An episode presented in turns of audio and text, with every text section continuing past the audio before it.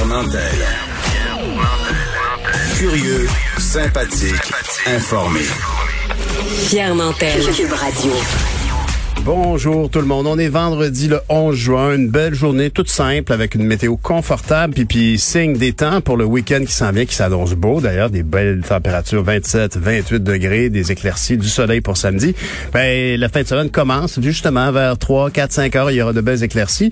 Ça va être bien parce qu'on aura de la pluie que lundi, mardi, faire du bien à tous les jardiniers de ce monde et ça sera parfait pour écouter le hockey mode parce que là on connaît déjà que lundi, on aura un match canadien contre les Knights de Vegas. Exactement, les Golden Knights qui ont euh, euh, éliminé l'Avalanche du Colorado hier par la marque de 6-3. Ça va être un affrontement euh, vraiment le fun pour plusieurs raisons. Moi, j'avais j'avais le goût qu'on ait les Golden Knights. Je pense que ça va peut-être être un petit ça peu une plus préférence difficile. pour là, les selon- Golden Knights de Vegas. Ouais, ben selon les analyses que je lisais, puis tu sais, moi je suis vraiment pas une pro là, je suis comme amateur du dimanche, mais selon les analyses que je lisais, ben peut-être qu'on aurait plus eu avantage à être contre l'Avalanche du Colorado, que ça aurait été entre guillemets un petit peu plus facile, mais je pense que ça va donner quelque chose de vraiment le fun avec les Golden Knights parce que euh, ben les Knights ont toujours atteint les séries depuis leur arrivée dans la ligue en 2017, puis tu te rappelles, il y a eu la la- la- l'histoire de Cendrillon qu'on a eu à la première saison quand ils se sont rendus en finale de la? Coupe cette année.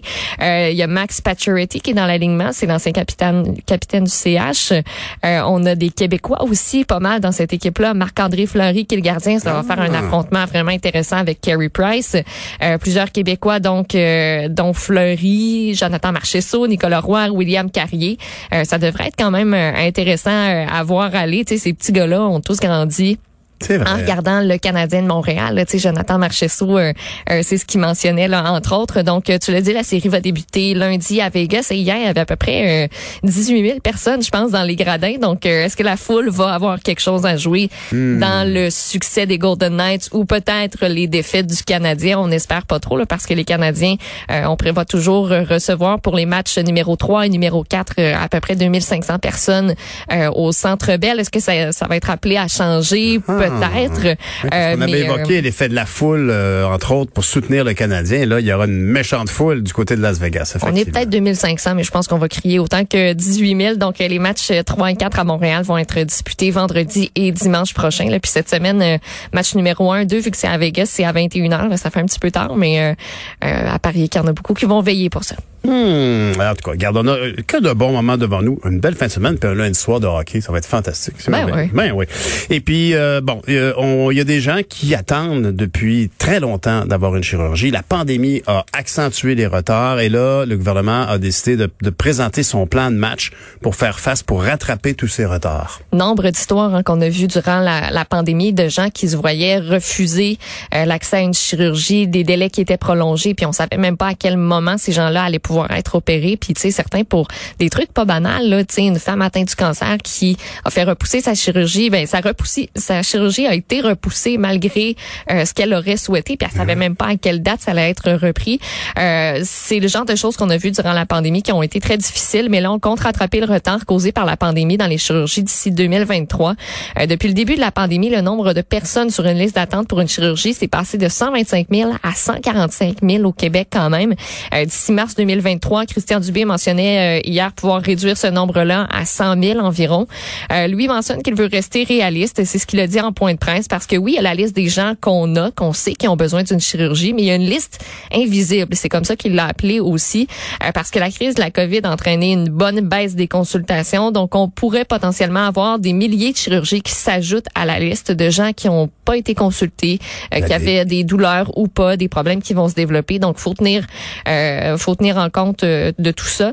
Euh, la sous-ministre adjointe, euh, Dr Lucie O'Patterney, était à ses côtés hier. Elle va consulter cet été le réseau de la santé pour pouvoir débuter le plan en automne, parce qu'on veut que les gens de la santé puissent Ben, souffler avant de reprendre à fond de train. Tu sais, présentement, on est à 90 mais avant d'aller jusqu'à 100 euh, on veut leur donner euh, l'été là pour souffler. On a eu une année et demie éprouvante. En plus, on est en pleine campagne de vaccination, donc on va pouvoir se concentrer là-dessus. Euh, va falloir négocier avec les fédérations de médecins, les grandes centrales syndicales aussi pour trouver des solutions, notamment pour l'ouverture des blocs opératoires sur des plus longue plage horaire, combien on va en ajouter, à quelle hauteur, euh, puis un recours aussi plus important aux infirmières auxiliaires.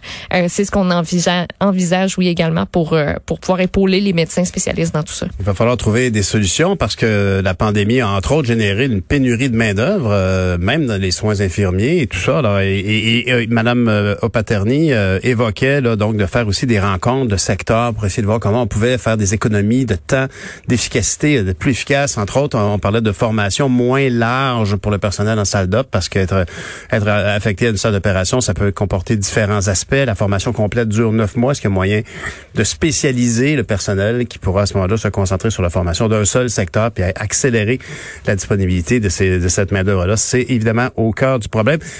Monsieur Dubé, en tout cas, avec la pandémie et tout le gouvernement, on aura tous découvert des points, des points euh, de, de, mou dans le système, des endroits où on peut s'améliorer très, très clairement. C'est vrai que le système est fatigué, les gens sont fatigués. Alors, il faudra reprendre ça de plus belle à l'automne, euh, en espérant évidemment qu'on n'aura pas à faire face à une, quatrième vague. J'ai bien confiance, honnêtement, je ne crois pas.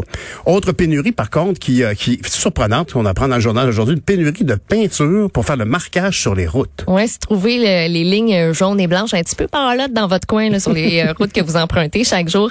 Euh, c'est normal parce qu'il y a une pénurie de peinture qui est sans précédent puis qui complique pas mal le renouvellement du marquage routier cet été. Euh, le propriétaire d'une des plus grosses compagnies de marquage routier au Québec a dit au journal que lui a jamais vu ça en 26 ans de métier. puis la raison pour laquelle on manque autant de peinture, c'est qu'il y a eu une vague de froid au Texas. Là, on se rappelle en février, ça a engendré ça des retards dans la production de certains composants chimiques qui sont essentiels à ce type de peinture là qui est autorisé sur les route qui est plutôt rare. Euh, puis aussi, ben la rareté de tous ces produits-là, puis de la peinture elle-même, fait en sorte que les prix ont augmenté.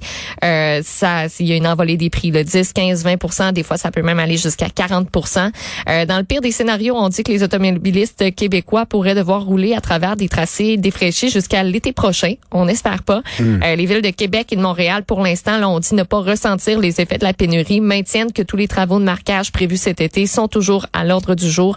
Euh, même chose euh, du côté du ministère des Transports là, qui, euh, qui est de toute manière la priorité des fournisseurs. Ce sont vraiment des, des, conséquences insoupçonnées liées à des événements comme le gel qu'il y a eu du côté du Texas. On n'aurait pas cru ça. Oui. Et avec la pandémie, évidemment, tous les prix ont augmenté. On peut quand même mentionner que euh, dès maintenant, en fait, dès ce soir, les terrasses de bar seront ouvertes. Ben oui, c'est la première étape, un petit peu comme on a fait pour les restaurants. Donc, les terrasses de bar qui vont pouvoir ouvrir en zone orange, c'était pas encore le cas. Puis vu qu'on passe au jaune à partir de lundi, ben les bars eux-mêmes vont pouvoir euh, ouvrir le, au grand complet, le, à l'intérieur, à l'extérieur. Euh, donc, euh, digne de mention si vous avez le goût d'aller prendre un petit verre ce soir. Ce soir et en fin de semaine, ça risque d'être du beau temps pour ces, ces beaux moments-là qu'on attendait depuis si longtemps. Et quand même, une, une source d'espoir vraiment de voir que les grands du G7 se sont réunis puis ont semé quelques objectifs très importants, dont évidemment la disponibilité de la vaccination pour les pays moins favorisés. Ben c'est ça, ça se déroule au Royaume-Uni. Ça commence à partir d'aujourd'hui. Là, ça va se terminer en fin de semaine. Le G7 qui devrait s'engager à donner un milliard de doses de vaccins aux pays qui en ont le plus besoin. Justin Trudeau devrait y annoncer combien de doses le Canada va partager parce qu'à date, le Canada est parmi les rares pays qui ont toujours pas précisé leurs intentions concernant le partage de vaccins, concernant les surplus de vaccins. On mhm. sait qu'on en a commandé énormément puis qu'on n'aura pas besoin de, de tout ça. Euh, on ne sait pas pour l'instant s'il y a un échéancier non plus précis qui sera attaché à cet engagement-là du G7.